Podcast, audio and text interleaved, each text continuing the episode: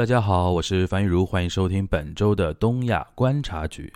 呃，这一期的东亚观察局呢，是我们小宇宙上面九万粉的纪念 Q&A，然后这一次。呃，提问的募集对象呢，是我们听友三群的一些听友啊，然后问了一些关于日韩的社会文化、政治、经济多方面的一些问题，还问到了主播的个人的一些呃时间管理的一些方法之类的。呃，主要是由沙老师和全小新两位主播来跟大家做解答。呃，如果中间有需要我补充的地方呢，我会稍微补充点内容。然后在节目的最后呢，呃，会跟大家稍微解释一下最近我们录节目的一些情况和状态和未来的。一些小计划。好，那我们正片见。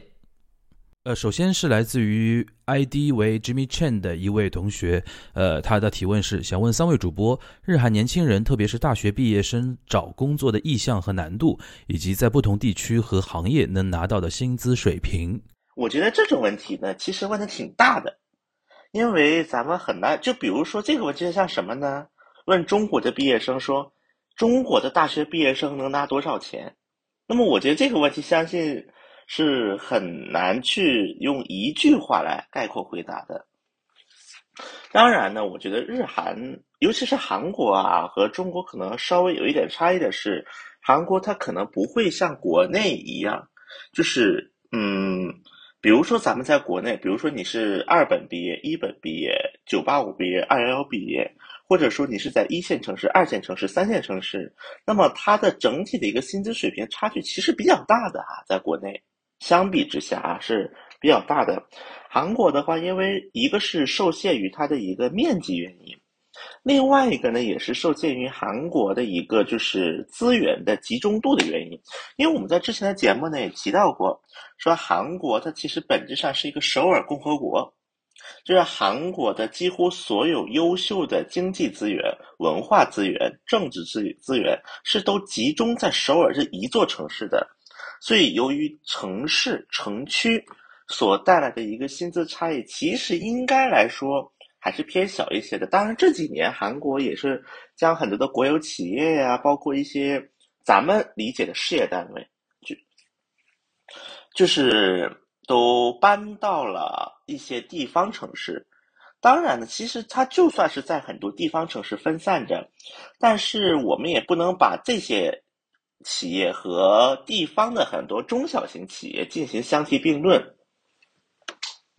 那么在韩国目前来看呢，其实，在地方城市可能真的只有一些极个别的一些制造业，因为制造业的一个特性上，它需要很大的一些土地。它需要，所以它需要很大的一些，比如说它需要靠近港口等等条件，所以说制造业很多工厂它可能会设立在地方城市，但是绝大多数情况下它都会在首尔，比如说一些总部啊，包括一些大的企业呀，所以说，呃，所以说地域问题呢，我觉得在咱们在探讨韩国大学毕业生的工作它的一个情况的时候是没有意义的。那么另外一方面，我们在说到一个工作找意向的，那么其实，在韩国这两年，我个人感觉一种很大的一种倾向性就是，喜欢找公企、公共企就公企业，还就是咱们理解的国营企业，或者是事业单位的人越来越多了。像我们之前这个在节目也探讨过啊，说就是，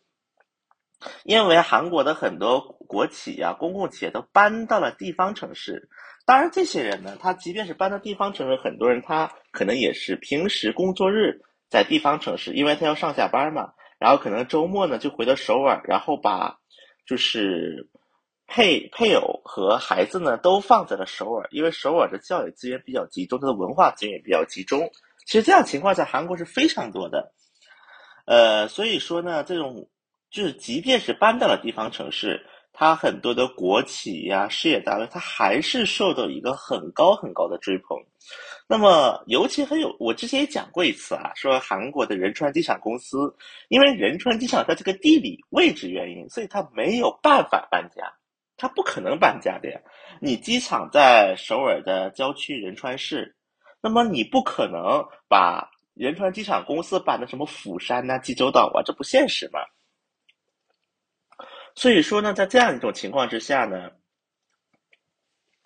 呃，当时仁川机场公司所有的那个录取者的托业，就英语考试成绩全部是满分，就出现了这样的情况。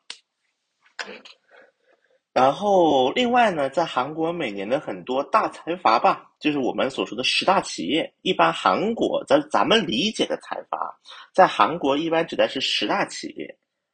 就是说韩国的十大企业它的一个录取的一个情况。那么这个呢，也是成为韩国每年就业形势的一个风向标，应该是这么说。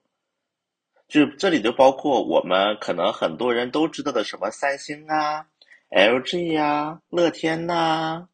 就等等等等，这些就是我们理解我们理解上的韩国的财阀，其实就是这十大企业的范畴。然后这十大企业它的一个整体的，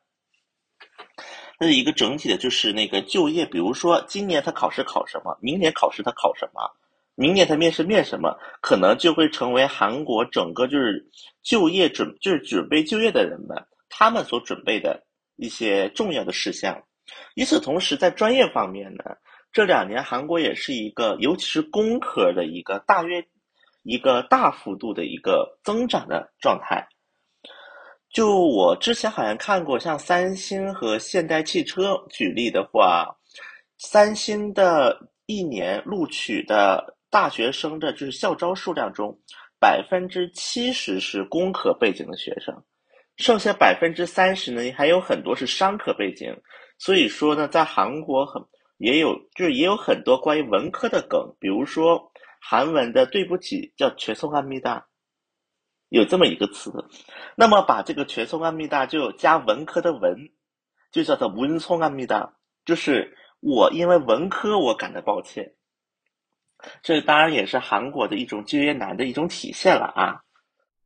接下来一个提问是来自于 ID 为毛延安的同学，他想说，呃，想知道三位老师内容的整理方法。遗憾没有参与过线下活动，没有近距离的了解老师们的现场。看直播时发现三位老师和平时节目一样，也侃侃而谈，而且输出大量内容，但没有发现有纸稿。想知道三位老师是对要说的问题列提纲，还是写好文稿，还是纯复稿？还有一些问题，我觉得可能是。跟日韩关系不大，可能是跟谈到一些我们的一些 生活工作方式啊，就是甚至有人问我们平时是怎么做呃时间管理的，然后有人问我想问我们知道我们做怎么样是做内容整理的方法，因为看到我们似乎是呃在录播课的时候，在讲座的时候是不用副稿的，呃不不用文字稿的，而且是就好像是就是马上就能够大量的输出。我觉得还这个可能还是一个跟你平时的积累有关系吧，因为实际上面，我觉得有的时候你们会对我们这些这些播客的呃主播有个误解，你觉得我们似乎什么问题都能够侃侃而谈，我觉得更多还是由于这你你们你们谈论的问题，或者是我们讨论的主题是在我们的手背范围之内的，所以说我们能够大量的谈。就比如说前面讲到，如果你来问我什么自驾游啊、汽车的问题，那我就完全不知道了。所以说，我觉得这是一个错觉，这是其一。其二的话，是因为主要是我们平日常的工作和研究，跟日本啊、跟韩国啊、跟这个些话题的交集非常的高，以至于我们在日常工作中就能做大量的积累，所以说以至于我们能够做一些输出或者能谈出一些看法，呃，这就跟你日常的熟练工是一样的。我觉得这没什么太大太神秘的这种呃。呃呃，地方吧，我觉得这还是大家可以考虑一下。另外还有一个有人也也在问什么时间管理的问题，我觉得，呃，我现在的嗯呃态度就是说是尽量能够遏制自己的拖延症吧，就说是，呃，有一些尽有些要做的事情尽量去能够去做。另外一个的话，我觉得，呃，维持好自己生活的个重心的嗯平衡。呃，工作也好，生活也好，爱好也好，或者是录播课也好，我觉得都是都是各自生活的一面而已啊。我觉得没有任我从我的角度来说，我不希望任何一面能够占据我生活的全部啊。但是我希望每一面都要有，这基本上是我一种，嗯，一个基本的态度吧。呃，就是有还有一个问题问的比较哲学，他说一个意思说该不该刷抖音啊？就是他，呃。呃，实际上，呃，但但他说，他说听说很多播客界的人，呃，不刷甚至都不下载那个抖音，呃，呃，但但我个人的感觉呢，我觉得，呃，怎么说呢？我觉得刷也好，不刷也好，都是各自选择了。但我个人的选择，我个人的感觉是什么呢？就是说，因为现在的一些技术手段的越日益升级，导致我们很容易会坐在一个信息茧房当中啊。你刷抖音也好，刷小红书也好。你的推送是，它可以通过你的喜好算法来推给你一些你他认为你感兴趣的内容，但久而久之之后，你的一些视野也好，或者你思维模式也好，反过来反而是被算法所控制了。至少在我看来是这样子。所以说，我觉得还是要更主动的去选择一些自己想看的东西吧，而不是要让算法来告诉你你应该看什么，你不应该看什么。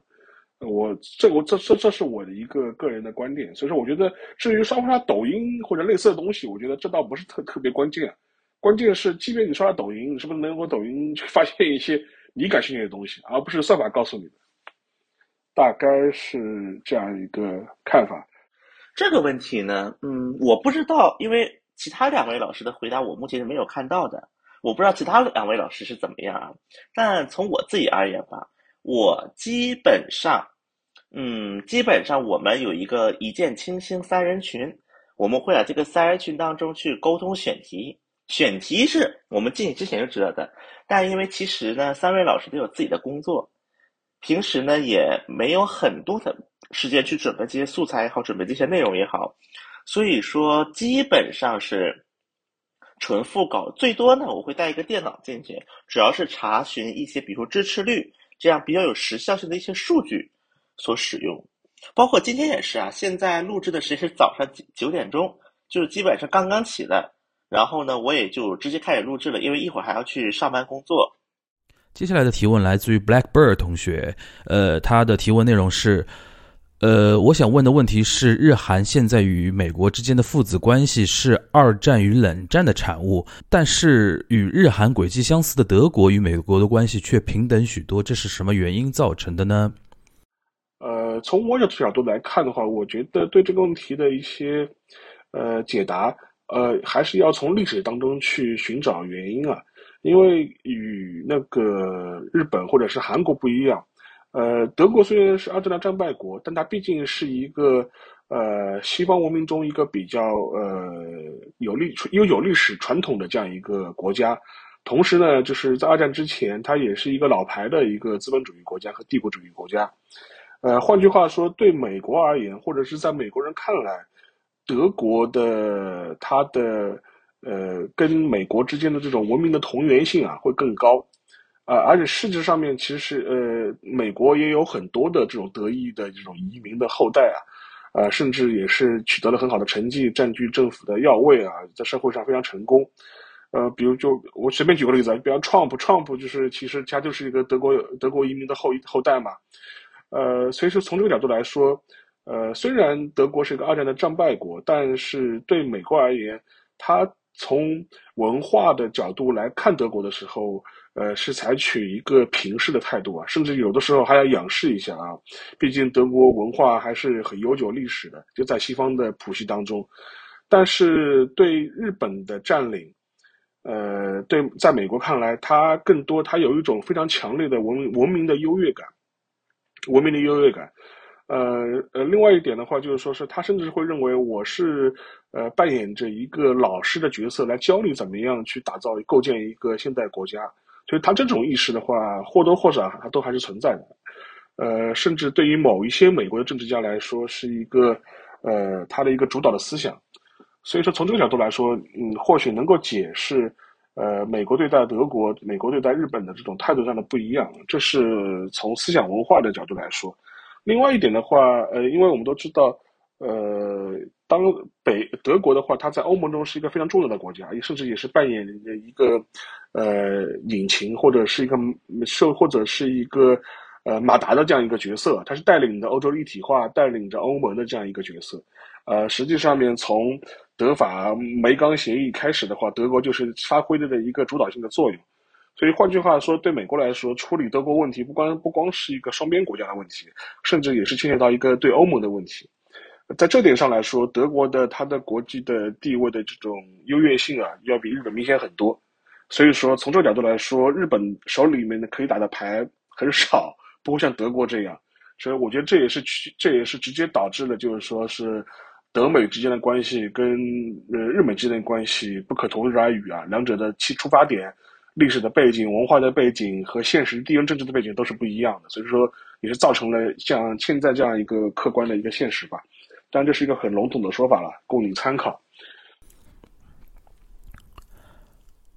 接下来一个提问来自于瓦尔德卡多同学。他的提问问题是：呃，不知道三位主播对于日本铁道和铁道爱好者方面有什么了解？韩国那边铁路情况不太清楚，请小新老师做些补充。说到铁道呢，我觉得韩国铁道和日本铁道其实，其实啊，据我所知，韩国有不少的铁路爱好者其实也会去对日本的铁路感兴趣，而很多韩国的铁路爱好者们，他们最羡慕日本的一个点就是说。因为日本的铁路的就爱好文化，确实要比韩国是发达很多的。就包括日本的很多，比如说 JR，像包括一些私铁，他们呢也会推出的很多，就是有关于铁路的一些呃周边吧，应该叫做，包括一些就是在列车上面一些图绘。这样的一些文化确实呢比韩国发达很多，包括据我所知呢，在东京就有日本的就是铁路博物馆，是那个 JR 东日本办的。因为我去过一次啊，之前，呃，就是因为韩国也有一个铁路博物馆在京畿道义王市，就靠近水源一侧，但是因为可能是年久失修吧，我就这么说吧，我小学的时候去过一次，我因为我小学在韩国读的，然后我上大学的时候去过一次。呃，除了多了一个 KTX 机模之外，几乎里面没发生任何变化。这韩国国内的一个铁道爱好的文化，它嗯，文化土壤其实相比于日本还是薄弱一些。当然呢，日本也有羡慕韩国的点。那么日本羡慕韩国的最大点就是价格问题上。因为众所周知呢，日本它是有私铁的，就私人持有的铁路，而韩国目前的情况是，韩国原则上所有的铁路都是国家所有的，具体来讲，所有者叫国家铁路工团，而像比如说韩国铁路公司啊这些，他们是要要向国家铁路工团去提供铁轨的一个使用费用的啊，韩国是这样一个体制，就包括包括甚至韩国的很多所谓的地铁。对外说是民营地铁，民营地铁，实际上这些民营地铁它也是国家所有，只是为了充当它的一个建造费用，所以说相当于是向民间进行集资，集资之后保障这家企业几十年的使用权，而且呢，此前因为民营的地铁，它的一个呃最典型的一个案例就是首尔的新盆塘线地铁。那么，因为它的价格是要比首尔的其他地铁线路要高很多的，要高特别多。所以说，就比如说，嗯，新盆塘线它是从首尔的江南站出发，是通向首尔的卫星城的一条地铁啊，它是从江南地铁站出发。那么它是分三段路线的，因为是由三个不同的民民营的开发商进行开发的，所以就出现了一个笑话，就是。比如说，我要全程做完，我要加两千七百韩元，因为除了首尔地铁原有的费用之外，每做一个就是每经过一个民民营开发商的路段，需要多加九百韩元。那么总共有三家，所以说加起来变成两千七百韩元了。而这个也成为了一个非常大的一个社会问题的争议，甚至成为后来。当韩国的李明博总统尝试将仁川机场民营化，尝试将 KTX 高铁民营化的时候，成就是阻拦民营化举措的一个非常大的一个政治诱因。所以在之后呢，韩国在建立这些民营地铁的时候，都有一个呃，应该叫做呃不成文的规则，就是说你可以让民间集资，但是费用要政府进行补贴。所以说，现在对于很多韩国的一些民营的开发商来讲呢，那么我去，比如说参与这个地铁的建造，更多是出于一个保底的手段，就可以理解是一个什么呢？比如说，大家有一笔闲钱去存了国债，或者去存了定期存款，是这种感觉，就是它不会赔本儿，而且它有政府提供保障，但是呢，它也挣不了大钱。很多时候参与这个的目的主要是一种风风险的分散。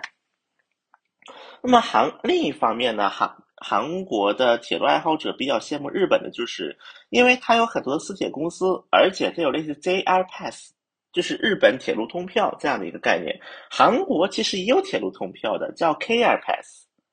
包括韩国的话，很多年轻人也会有一种文化叫 Nailo，Nailo 它是一种就是铁路通票，但它是不能坐高铁，就只能坐普通线路的一种通票。主要而且它是没有指定席，主要是对年轻人的。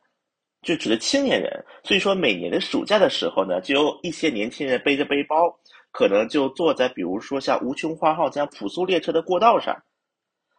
可能这当然这个在很多韩国的一些嗯经济状态不太好的年轻人来讲，确实也算得上一种浪漫了。比如说我坐这个火车坐到什么正东京呐这种海边，然后在海边看日出啊，这个也成了很多韩国年轻人所喜好的一种文化，应该叫做。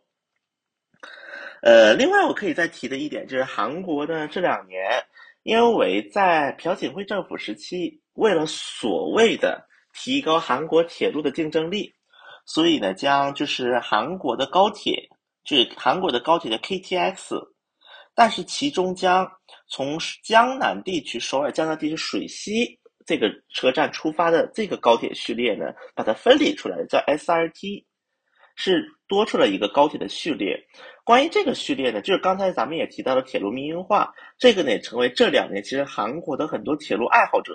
他们争议非常大的事，就是到底这两者之间的竞争是产生了一种竞争关系，还是呢产生了一种铺张浪费？下一个提问来自于昭和听友四宝同学。呃，首先文在寅下台后是否延续韩国总统悲剧下场的魔咒？第二。基于国际外部环境变化，中日韩关系会越走越远还是越走越近？第三，预测下后疫情时代中日韩社会的主要变化是更加保守还是更加包容？这个问题比较大，而且也不太好讲。先是呃中日韩的关系吧，我觉得还是可能目前的还在会延续目前的状况，就是坏不到哪去，也好不到好不到哪去，就基本上是这样一种状态。呃，一方面我们可以看到，就是说是由于美国的原原因啊，就是说是那个中日关系呢，说实话现在的状况也不是那么的好。呃，像五十周年那个建正式建交嘛，感觉好像是好像也没什么太大太好的气氛，这是一方面。但另外一方面呢，我们看到就说是那个 RCEP 也是正式开始启动了，然后有很多的产业呢也的确是受惠了。呃，似乎那个经贸的关系呢还是越来甚至会越来越紧密。所以这也是一个比较吊诡的这样一个现象啊，就是政治上很冷，然后经济上面，呃，似乎反而迈出迈出了一个里程碑式的这样一种呃一个新的一个坐标。所以说，我觉得可能将来的关系可能也是这样子，可能还是会长期维持呃什么正冷经热这样一种状态。呃，这个因为我觉得很多程度上面，无论是中日关系啊，还是中韩关系也好，甚至日韩关系也好。更多还是取决于，呃，美国，嗯，中美关系的一个大的一个变化吧。我觉得这也是一个客观现实。至于呃后疫情时代日本社会的变化是更保守还是更包容，呃，我个人相对来说我是比较悲观的，因为我觉得疫情之后的话，有可能会有一轮新的民粹会兴起。这当然，这这这也不单指日本，我觉得可能在很多国家都会有这样一轮新的民粹。会非常云涌，而且这两年其实我们也已经看到了，但是疫情这个事情，很大可能程度上是会加剧这样一种趋势吧。嗯，当然也有可能是我比较悲观啊，也是供你参考吧，供你参考吧。我不知道其他两位老师怎么回答的啊，但是呢，我个人是觉得，呃，目前我没法做一个展望，因为第一方面，今年的。韩国大选将在三月份举行，五月份上任。我相信呢，从目前的一个趋势来看，在新政府上台之前，其实韩日关系能出现一个戏剧性转折的概率不大。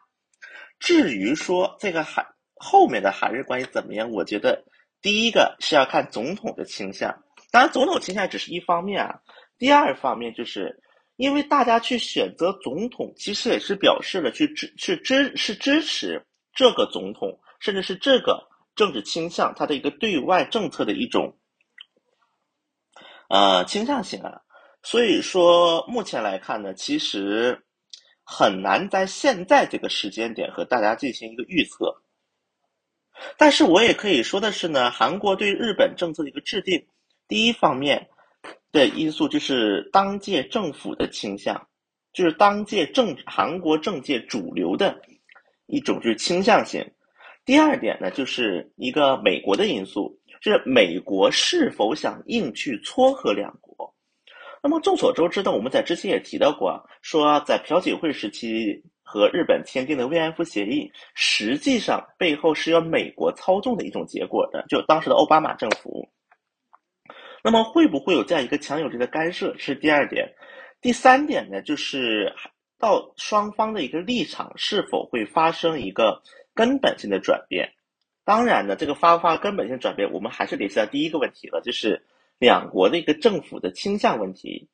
第四个呢，就是当阶段的一个产业竞争以及当阶段国家战略竞争的一个问题。那么实际上呢，我们也之前提过，韩国它在一个国际贸易的规则当中是一个受益者，总体来讲，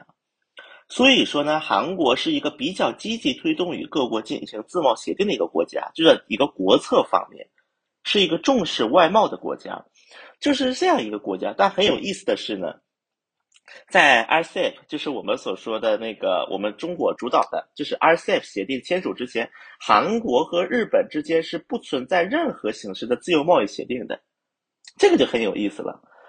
韩国和日本呢，在小范围来看，它可能确实呢也是存在一些产业的竞合，就是产业的一些就是产业链的竞合。那么其中包括像芯片呐，在一些高尖端产业。但是在绝大多数产业当中呢，韩日是存在一定的产业竞争性的，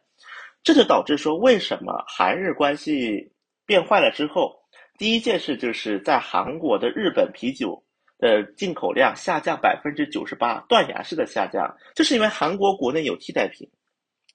而当然这个替代品不只是指韩国本土的啤酒，也包括像青岛这样的海外啤酒。所以说，这样一个存在高度产业竞合的情况下，所以韩国当时就能够去做起这样一个抵制日货，就国家级的一个行动的一种情况。所以说呢，我们到头来看，就是就是刚才我们提到这几点，其实也是韩国对日本政策制定的一个主要影响。当然，这个呢也是同样适用于日本，就日本对韩国。政策制定影响的过程当中，也会受到这几个因素的一些制约。接下来一个问题是来自于 Rustin 加同学，他说：“主播认为日韩存在铁锈带吗？我知道日本的北海道很类似，但想问还有哪些地方和美国的铁锈带比较相像？当地的主导政治倾向是什么？”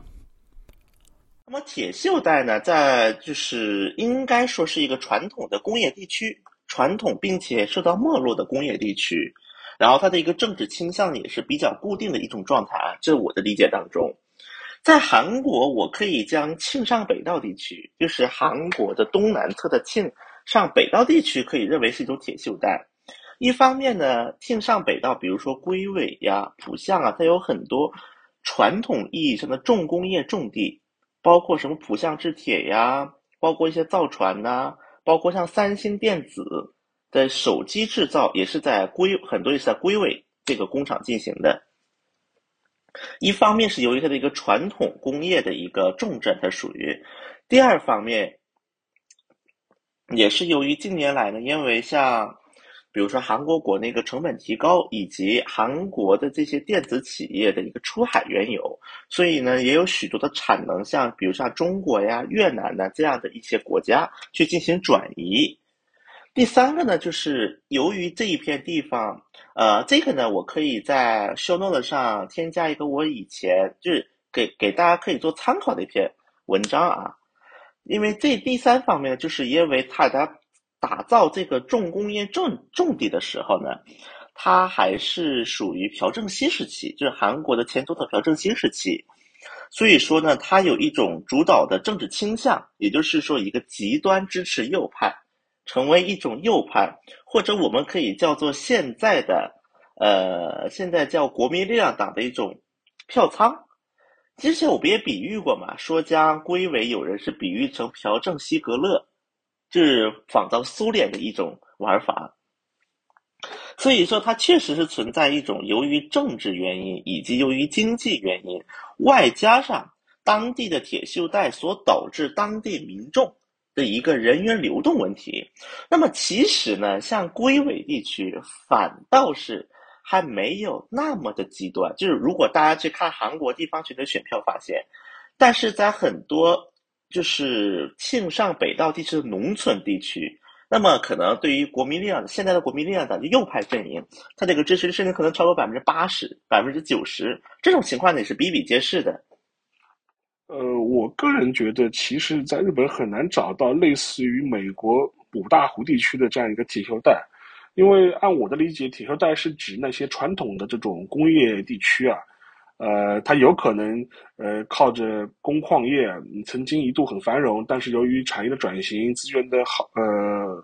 耗尽，呃，地方的经济进入一个衰落衰落的这样一个这种状态，也直接导致当地的一些呃民生啊、社会的各种各样的问题。嗯，但是在日本的话，其实你要找到一个非常典型的一个铁锈带，还挺难的，嗯，不太好找。个别可能有，就比如说九州啊，或者是九州北方、北九州这些城市，可能有一些类似的情况，因为当地可能以前是以煤矿为主嘛。然后像嗯北海道也有一些个别的地方是有类似的情况，但是很难像美国一样形成一个很大的一片区域，嗯，不太好找，不太好找。呃，所以说这是我个人的一个观察吧。呃，但相对来说，可能这些地方传统上面来说，可能有几种可能性。一种可能性的话，它的传统的这种左派工会的力量会比较强大，这是其一。第二点的话，呃，它也有可能相对来说会比较保守。这两者是相辅相成的，都可能存在。接下来一个问题来自于伊苏林迪的竹节虫，他说：“中国已经进入超级老龄化社会，那么在老龄问题上，日韩是如何布局的？有没有没有什么弯路是我们可以避免的？”嗯，首先谈日本吧，我觉得日本在老龄化问题上来说，并没有取得什么非常好的效呃治理的效果，而且它的老龄化、少子化已经成了一个不可逆的一个社会发展的大趋势，除非导入大量的移民，除此之外的话，基本上这个趋势是不可逆转的，嗯，不可逆转的。而且我们都知道，日本政府实际上也出台了一些相应的政策，甚至也有所谓的什么担当大臣。但是在这个领域上面能够取得的效果是非常有限的，而且总体来看也很难有什么呃缓解的良策。尤其是最近这两年，由于疫情的原因，它的一些外劳的输入受到了很大的影响，直接导致了一些相关行业受到了冲击。就比如说像护理行业啊，或者是一些医疗卫生行业，呃，这一点的带来的影响会是会非常明显的，而且目前也看不到有任何。呃，改善的这种可能性啊，我觉得这个，除非是将来我不知道，你说这个 AI 啊，或者是相关的这种机器人技术上面是不是能够有突破，不然的话，我觉得这个大趋势是很难逆转的。而且实际上，除了日本之外，我们也看到，一旦进入了所谓的老龄化社会或者是少子化社会，呃，整个社会就很难从这个漩涡当中走出来了。至少从世界范围来看。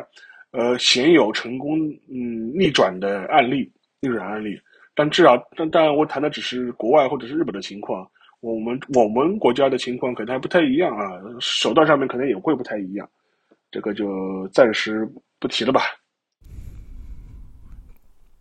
接下来一个问题来自于平城小朋友应。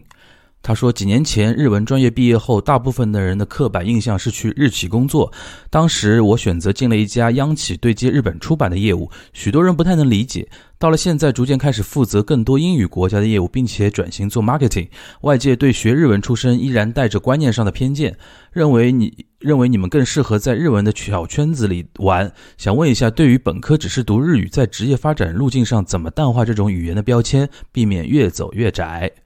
呃 那我觉得，如果你原来是读日语专业的话，你想摆脱这样一个刻板印象的标签的话，最简单的方式那就是读一个其他专业的研究生喽。呃，你如果是你本科读的日语的话，那你就读一个嗯其他应用领域的一个研究生，然后去淡化你这个语言的这样一个标签。呃，但是如果你嗯不想读书的话，或者是目前客观条件不允许你去读再再深造的话，我觉得那你也可以从事一些相关领域的一些。你前面也提到了，你现在也开始做一些英语国家的一些出版业务的一些对接的工作嘛？因为我相信，呃，对于很多人来说，你的工作阅历到了一定程度之后，更大家看的更多的是你的一些实际的一些工作的一些呃成果和一些履历。而不是看你的你你一个简单的学科背景，我所以说我觉得，嗯，这种标签的淡化，我觉得一方面是可能是在人是在人人为吧，就看你自己工作上面的积累是不是够多；另外一方面呢，也可能跟你的这个单位的小环境有关系吧。嗯，因为你提到的可能是一个央企的出版业务的一个单位吧，出版社我不知道，可能或或者或者可能有可能是类似的这种单位，有可能这个标签的烙印会更深。会别人会更多的刻板的来看吧，我觉得可能可能跟你这些自己职业的小环境也有关系，但我觉得更多还是取决你自己去怎么做了。无论你是深造也好，还是在业务的选择和挑战方面，可以做一些新的尝试吧。嗯，大概是这样。接下来一个问题来自于 Field Way 同学，他说：疫情后如果能去日韩想自驾游，想知道流程，主要是驾车啊驾照和借车，有没有线路建议？谢谢。首先呢，中国的驾驶证在韩国是不能使使用的，就算是公证翻译件拿到了也不能使用。这个呢，其实因为像其实去美国呀这些国家的话，中国的驾照在翻译公证情况下是可以使用的，但是呢，日韩是在这个例外当中。像韩国的话呢，嗯，当然这也不是一个正规的方法啊。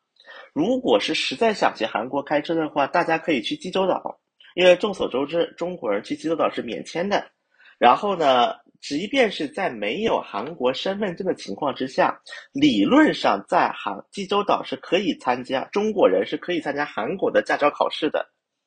而且当地也有一些驾校是提供中文培训的。当然，这种驾照呢，首先我要说一句，这种驾照是不能在中国更换的，就是因为中国。的交规呢是允许海外的驾照，就是更换的时候呢，在翻译公证之后，只要考过科目一就可以更换成中国的驾照。但是韩国这种情况下考取的驾照不能在中国更换，因为中国会确认这个人是否在韩国有合法的居留资格。但是这个驾照呢，第一个是可以在韩国开车，第二个呢是可以去申请国际驾照，再比如像日本呐。这些国家进行驾车是有这么一条，呃，应该算说不是非法，但是呢也算速成的路吧。那么假设我们这些问题解决了，那么下一步的话就是，当我再说一句啊，韩国是可以使用国际驾照的。所以说，比如说在美国呀，在日本呐这些，如果是在海外国家，你是持有驾照的话，你可以拿这本驾照去在韩国开车，这个是没有问题的，这个是完全没有问题的。借车的话呢，韩国国内的话有几家大的租赁公司，比如说像乐天、乐天租赁呐、AZ 呀、SK 呀，呃等等等等，有几家，包括一些 Avis、Hertz 这样的国际租车公司，他们在他但他们不是在韩国直接运营，而在韩国有合作伙伴，比如说韩国本土这些大型租赁公司做合作伙伴，可以进行租车。那么租车的话呢，其实，在对于很多外国就是在国外生活的朋友来讲呢，用互联网租车其实还比较困难，就提前预约是比较困难的，因为它需要比如说登信输入一些韩国国内的联系方式啊，韩国国内驾照号码啊，因为国际驾照可能很多人并没有这个号码，所以说其实最简便的方法就是，比如说在仁川机场，或者在就是济州机场，就在机场落地之后，当出关了。就会有一些租赁汽车租赁公司的租赁台，然后去咨询价格。这点呢，我可以和大家分享一个小经验。我还是希望对于韩国路况不了解的朋友，因为韩国的路，第一个韩国的路窄，山多又窄，而且韩国的路况呢和国内啊和日本其实都有很大的差异。比如说日本是左侧通行，韩国是右侧通行，所以我呢强烈建议去韩国租车的朋友呢。我还是建议大家把保险买足，尤其如果是租赁韩国的主流租车公司，那么其实呃，只要这主流租车公司并且买了全额免责的保险，基本上你只要能把这个车完好的开回来，不管这个是哪里破了哪里碎了，只要能把这个车还能完好开回来，那么基本上呃租车公司也不会太追责的。这也是我刚才为什么一再强调说主流租车公司的原因。如果是些非主流租车公司呢，那么可能在这过程中产生很多很多的麻烦。真的，大家就是没这个必要啊！我还是觉得没有这个必要。没有这个必要，为了一点点的小钱，去有这么大的一个不便。那么说到这个租车的城市呢，第一个就济州岛，在韩国原本济州岛是有一个“三多”的这么一句话的，就是因为是火山岛嘛，所以说就是石头多、风多、女人多。当然，这个女人多其实也是一个以前因为很多人出去打鱼。因为很多男性出去打鱼，所以说呢，在很多风浪当中被卷走了，所以说就剩寡妇了，所以才有女人多这么一个说法的。当然这两年呢，韩就是济州岛呢也出现了一个新的梗，叫新三多。那么新三多是什么呢？第一个石头多，因为是火山岛，因为是火山喷发形成的岛屿嘛，它石头多。第二个是什么多呢？橘子多。因为在近数十年以来，济州岛是大规模的种植橘子，所以说在韩国目前说的韩国国产的橘子的话，基本百分之九十九都是产自济州岛。所以说，大家对于济州岛的一个认知呢，可能也是说到橘子，橘子，甚至在韩国的网络梗呢，比如说只在各个地域的时候，就是说济州岛是橘子。就我说去济州岛玩了，我是说啊，去橘子玩了，去橘子岛玩了。那么第三个就是租租赁汽车，是有这么样一个梗的，在济州岛注册的汽车好像百分之二十是租赁汽车，有这么一个说法。所以说去济州岛呢，因为济而且因为济州岛的公交系统呢又不是特别的便利，尤其它很多自然的景观又不在市区，在郊区的时候，可能一天就路过一班公交，然后可能站在汉拿山的那个山脚下，连个出租车也打不到，这是一望无际的一片空地。在这样情况下，所以说租赁汽车还是很有必要的。包括在疫情之前，很多中国人去济州岛游玩的时候，其实很多就会去包出租车，因为中国人在济州岛无法驾车，所以就会包出租车进行游玩，是有这么一个文化的。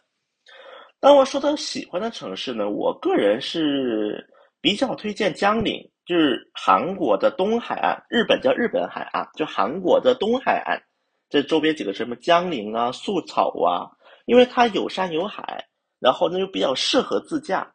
从首尔开过去时间呢也不是特别久，而且它的风，因为在韩国国内也是，因为因为日出啊一些的因素，在韩剧也经常出现，包括如果是喜欢喝咖啡的朋友，可以去江陵的一个安木海边，因为江陵是属于韩国近代咖啡业的一个发祥地。我可以这么说，比如说有一家的 Coffee Bohemia，在那个采访那个平昌冬奥会的时候，我还是经常去了的。基本是韩国第一代咖啡宗师所开办的店，大家可以去看一下啊。而且这些地方呢，因为江陵的路还没有那么窄，不像比如说很多韩国的一些山地城市，就那个路啊，那窄的，哎呀，而且在当地路况也不熟，就很容易开着开着，整个人脾气就上来了。那么这一点来看，我觉得江陵啊、宿草啊这些城市，其实开车自驾还是相当不错的。我觉得啊，呃，这个问题其实我不太有资格来回答，因为我不开车啊，我在我在国内不开车，在日本更不开车，所以说很难提供你一些自驾方面的一些建议。至于喜欢的城市的话，其实说实话，我还是蛮喜欢东京的吧，因为东京这个城市足够大，你在东京总能找到你喜欢的角落。呃，无论你喜欢热闹、喜欢安静、喜欢文艺、喜欢历史，呃，喜欢时髦，呃，喜欢文化，嗯，日本足够，呃，日本的就是东京足够大，所以说这些问题都能够找到合适的去处，呃，也能找到适适合你的一个地区吧、地方吧。所以说，我觉得东京还还是一个比较包容，然后是一个。呃，比较多元化的城市，我这点来上来说，我还是被蛮喜欢的。但是如果你说除了东京之外，我还喜欢哪些城市的话，呃，那个北路北路的金泽不错啊，金泽不错啊。呃，它一方面嘛，它是一个中型城市吧，呃，不会太冷清，但也不会太热闹。呃，但是呢，它也有自己很时髦的地方，就比如说它的美术馆啊，它的车站啊，那个区域啊非常时髦。但同时呢，它又是一个历史的一个呃有积淀的这样一个城市。因为战国时代，日本战国时代以后，金泽这个地方就几乎没有遭遇过什么天灾人祸，呃，所以它的一些老城区的保持非常好，是一个值得非常值得逛的一个城市，而且也我觉得生活起来也还算比较方便吧。所以说金泽我个人还是挺喜欢的。接下来一个问题来自于 Shooting，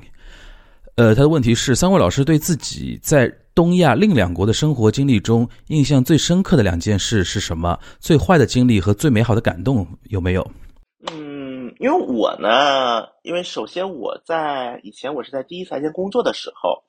当时我的，因为我和黄老师在第一财经工作时间其实是不重合的，虽然我们都在第一财经工作过，但时间不重合。然后我在第一财经工作的时候呢，当时黄老师呢是已经离开第一财经了。所以我在韩国当时工作的时时候呢，其实我是也是肩负日本的，就当时韩国肩负日本，所以说这样情况下呢，也有一些机会呢，去日本游玩也好啊，去采访也好，是有一些机会。嗯，当然我更多是可能是去日本是作为一种旅游者的心态会多一些吧，可能是，比如说也去，比如说东京啊、大阪呐。包括北海道的北海道札幌啊，然后之前还为了激活那个三年多自签去过仙台，嗯，然后我怎么说？我个人来讲吧，当然可能就是谈什么最坏的经历、最美好的感动，可能远了点，因为作为一个旅游者的心态来讲，去看到这样情况呢，不是很常见。但是呃，我让我印象深刻的吧，就是。日本的一个嗯危机的，就是应对一些危机的能力，其实还让我印象挺深刻的。因为我记得啊，我有一次一八年我去那个日本去东京，然后最后一天呢，我呃不免俗的去了大江户温泉物语，当然听说现在已经关门了啊，在台场的。呃，去这个就是进去的时候天是好好的。然后可能在里面待了一个，因为晚上的飞机回那个首尔，因为第二天呢还约好了去那个平昌，因为马上开冬奥会了，对场馆进行采访。结果晚上出来时候发现下大雪了，后来我才知道那场大雪是时隔三十一年，还是时隔多少年，东京下的最大的一场雪。那航班，那当时我就懵了嘛，因为比如说，但是我当然还是发现呢，日本在面对一些。当然，面对大规模灾难的时候怎么样呢？我确实没法判断，因为我没有遇到过地震，我到现在去日本没有遇到过地震。但是呢，在面对一些小规模灾难的时候呢，就是给我感觉，东京的整体应对速度远远快于首尔。就比如说遇到这样的大雪的时候，那么可能它地铁会有一些预案就已经开始发动了，但是在首尔明显能够发现这种预案的速度会慢很多，这个。还是让我印象比较深刻的一个点吧。另外一个呢，就是关于嗯，另外一个还是关于就是韩国的话，就日本的话，我觉得，呃，在日本旅游的时候，就整体来讲，我觉得日本还是个比较适合旅游的一个国家。整体给我的感觉是，包括当地的一个服务业，因为有些时候呢，我们就是。因为它服务业的一个整体态度，一方面是取决于每个个人，同时也是取决于这个国家的一个旅游业体系是否成熟健全。那么在这一点来讲，我觉得韩国相比日本还是有一段路要走的。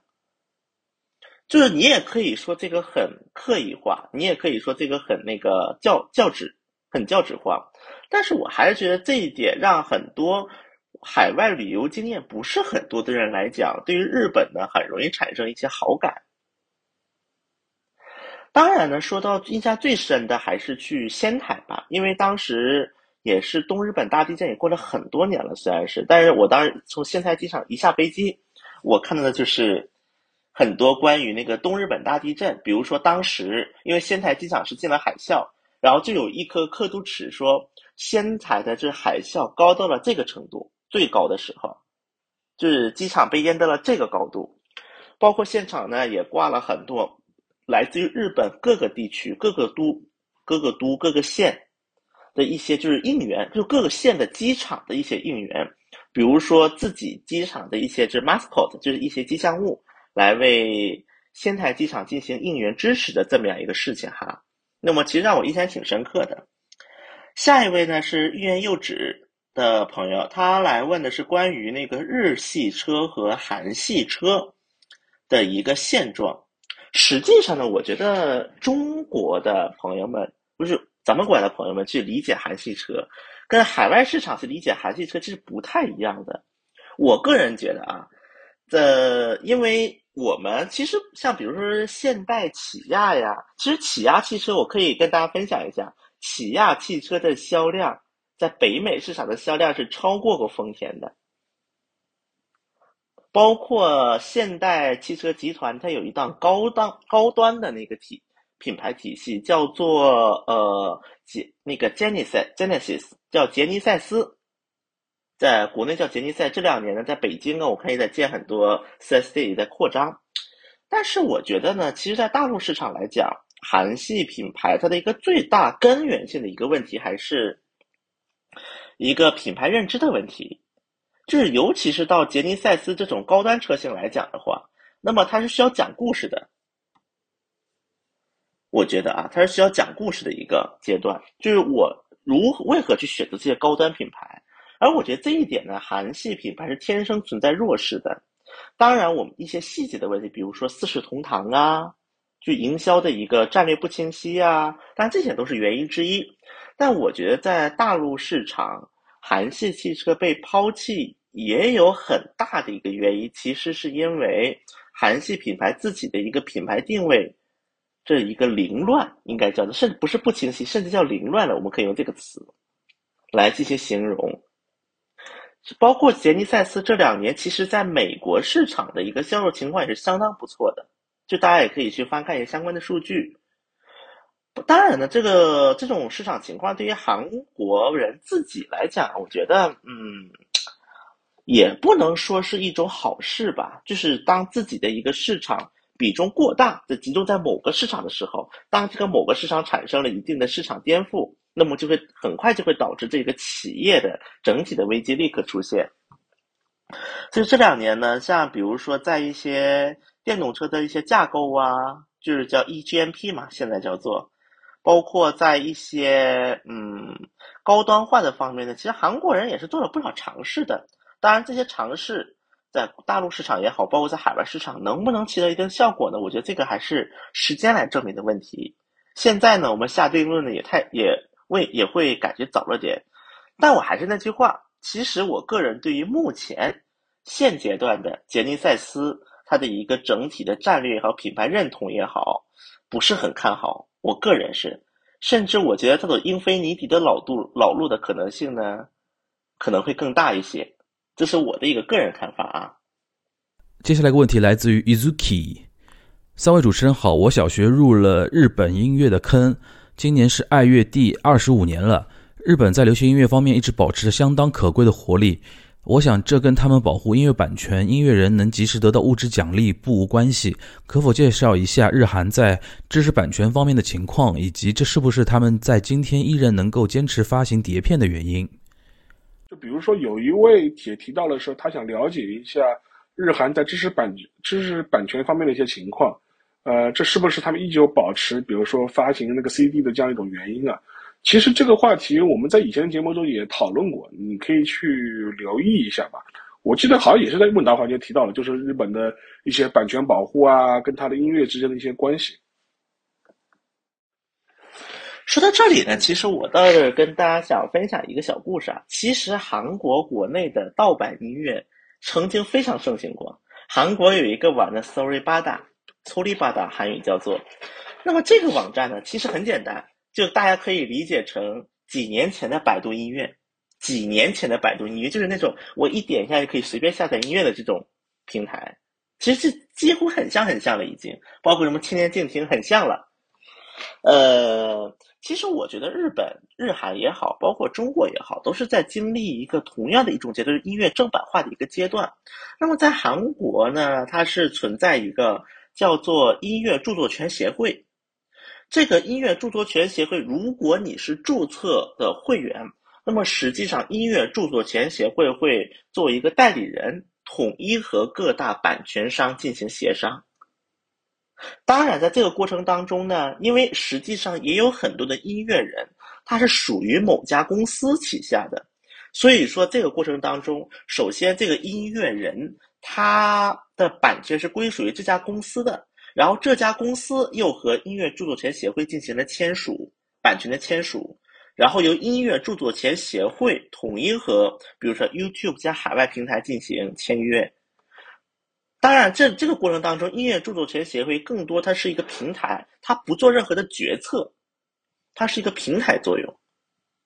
所以说，比如说现在在韩国的 Melon 这种的音乐平台下载音乐的时候，它是要收费的，就像我们的比如说 QQ 音乐这样音乐包，其实很像的啊，作用是很像的。然后这个过程当中呢，有一些费用会打到音乐著作权协会的账户里，然后音乐著作协会再根据他们的一个。比分成比例来分给公司，公司再根据一定比例分成给音乐人个人，是有这么样的一个情况的。那么，包括近两年呢，韩国的各大那个一些唱片公司，包括一些 label，他们其实由于因为韩国主要使用的一些大平台，比如说 YouTube 这种，其实也都在目前韩国音乐知识产权的一个保护范围内。所以说呢，我觉得这一点来看呢，嗯，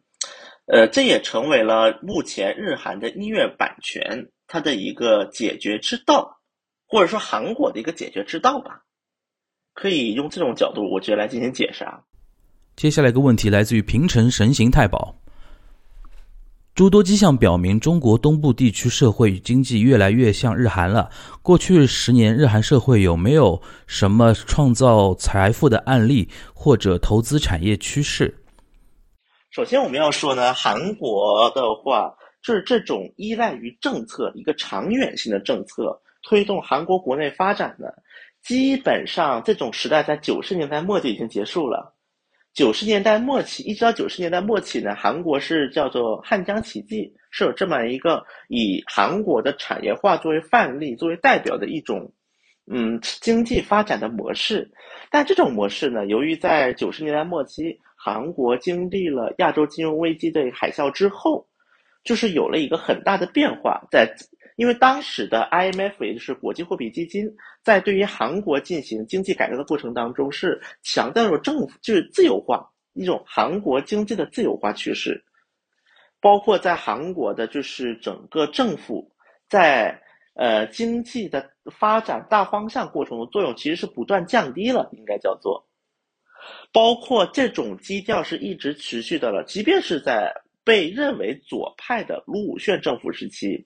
有韩国的很多经济学家是认为，卢武铉在政治上是左派，但是在经济上其实是接近于中右派，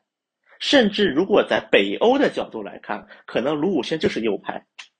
是有这么样的一个说法，就是即便在卢武铉时期，这样的一个总体的一个叫做。嗯，自由化的一种经济自由化的趋势一直持续下去。那么这种趋势在李明博时期达到了一个巅峰。李明博时期所谓 business friendly 一个政策，当然说到大战略，当然说到乡村振兴这一块呢，其实韩国在大概七十年代的时候，当时朴正熙时期是实施过新农村运动，就是当时改变一些农村的面貌。然后将农村的一个呃农村农业的发展水平进行进一步的提升，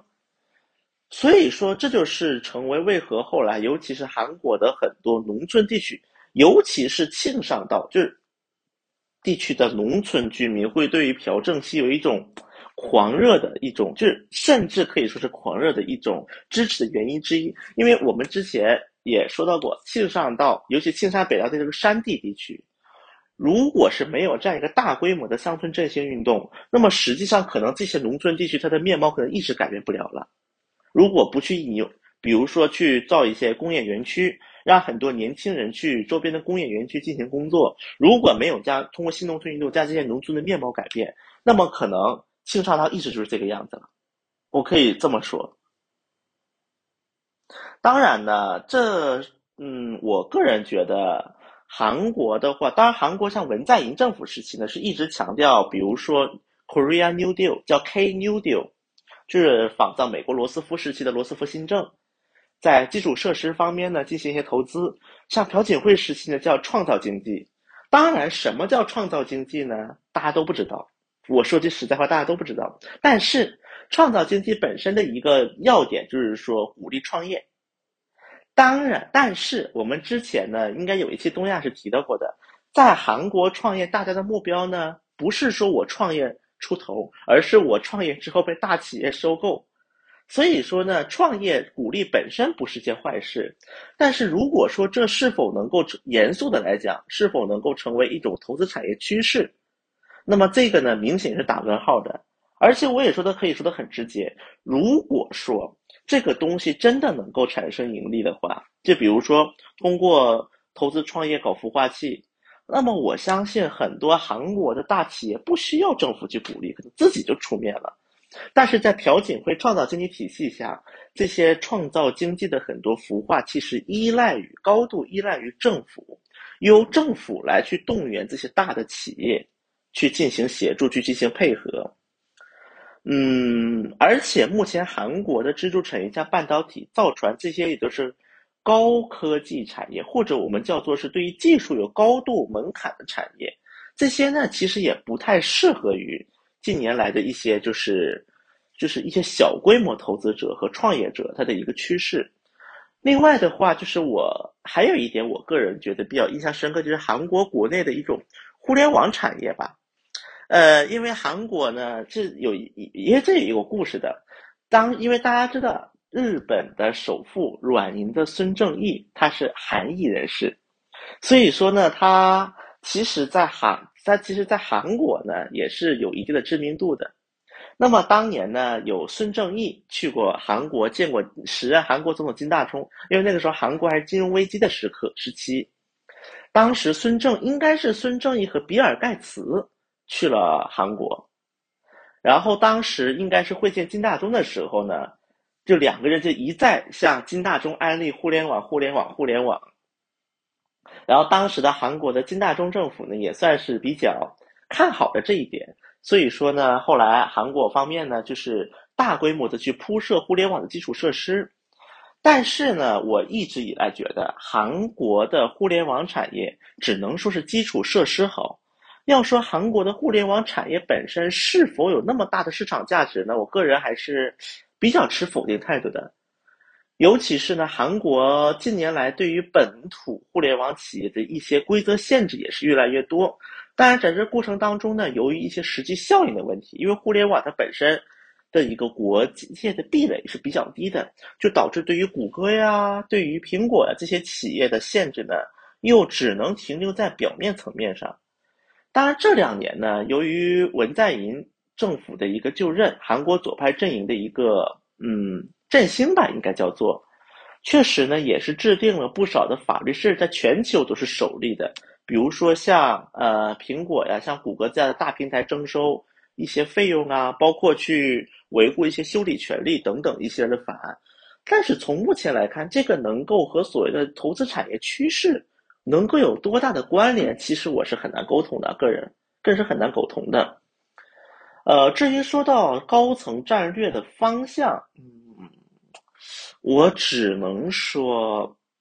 确实不是特别明朗。当然，其实我们如果纵观韩国近二三十年的发展呢，会发现大的梗概一直是存在的。比如说，去对于一些高科技技术进行保护啊。包括政府去不断的和通过利益团体，什么半导体产业协会、汽车产业协会和产业协会进行沟通啊。包括韩国近两年也是在嗯，也尝试去追加一些基础设施建设，以及韩国一直以来对于互联网、对于 IT 产业这块的一个重视程度，我觉得这些其实算得上是，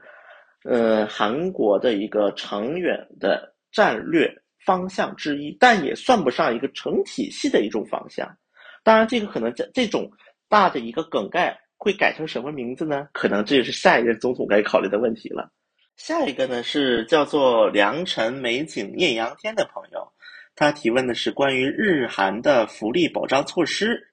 这个问题啊。呃，韩国的话叫做四大保险，在韩国首先就是最基础的社会保障体系，分别是国民年金，就是我们所理解的养老保险。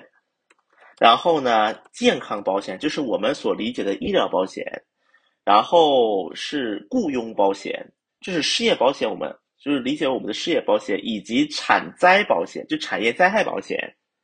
是这四大社会保险，我们一般是理解为是韩国国内的一个，嗯，就类似于我们五险一金这样一个体系内的一种社会保障体系，社会保障内容。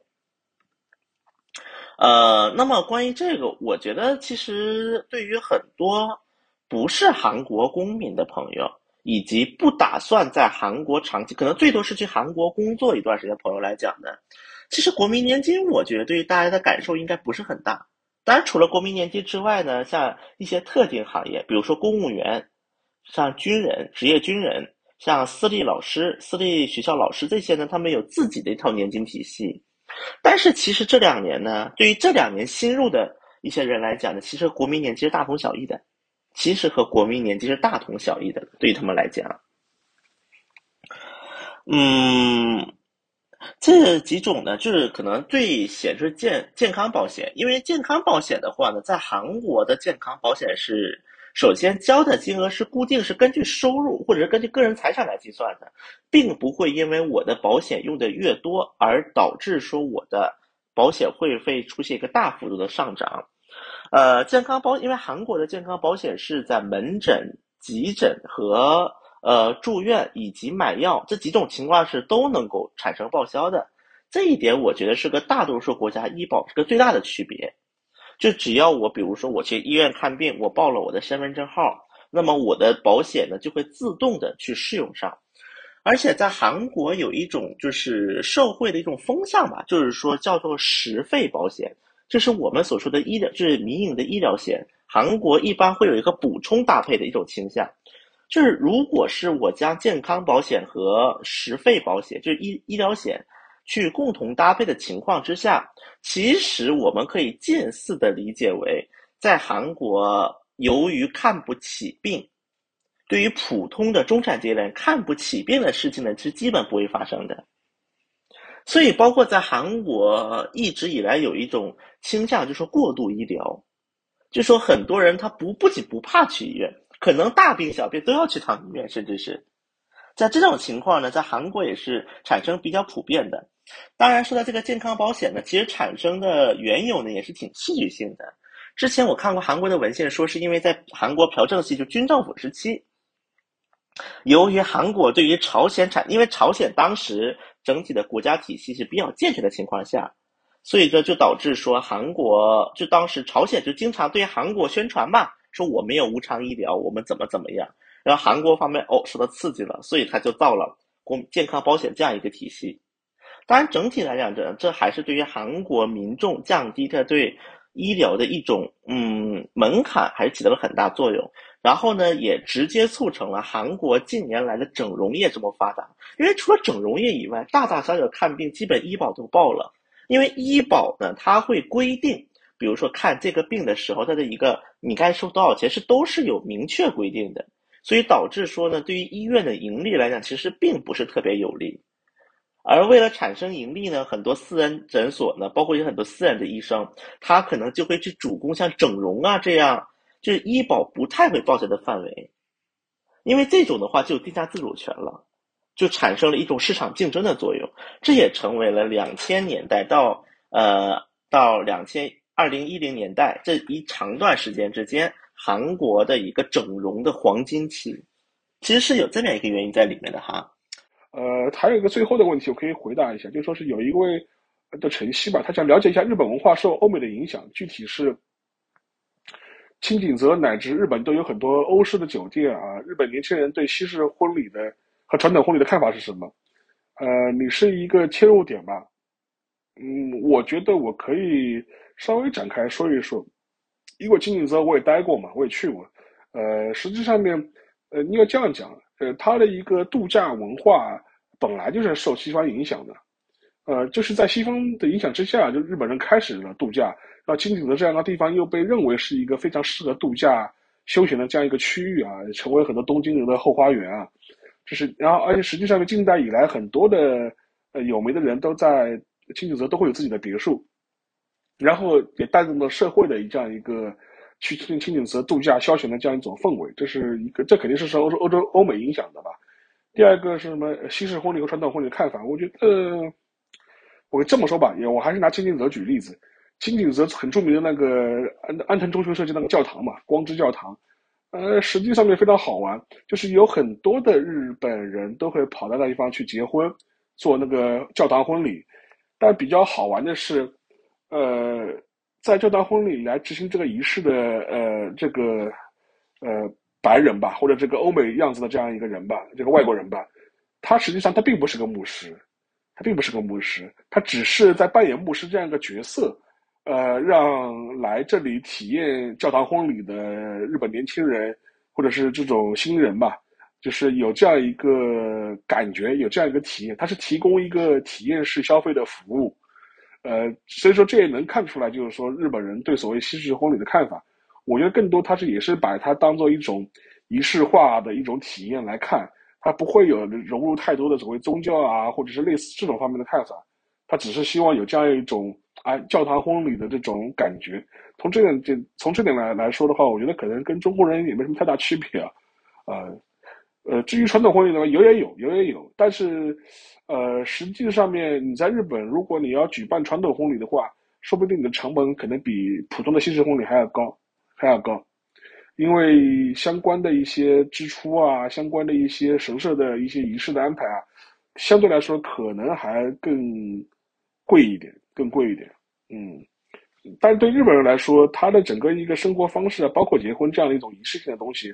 呃，对于采取西方式的这种婚事啊，或者是我们称作现代式的这种婚结婚方式，基本上还是普遍认可的吧，应该没什么太大的一种排斥感。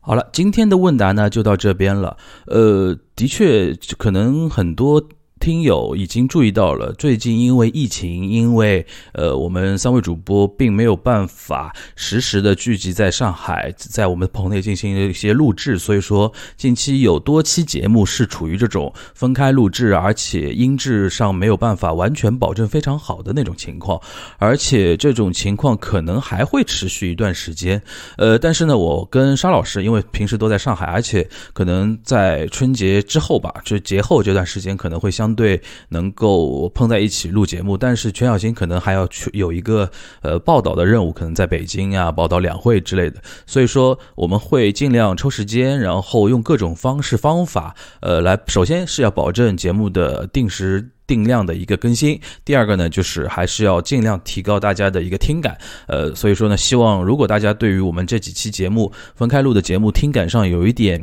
嗯质疑的话，希望大家能够理解，也希望大家能够呃继续的呃支持我们的节目。那我们今天这一期呃小宇宙九万粉 Q&A 特别节目就到这边，谢谢大家收听本周的东亚观察局，我们下周再见。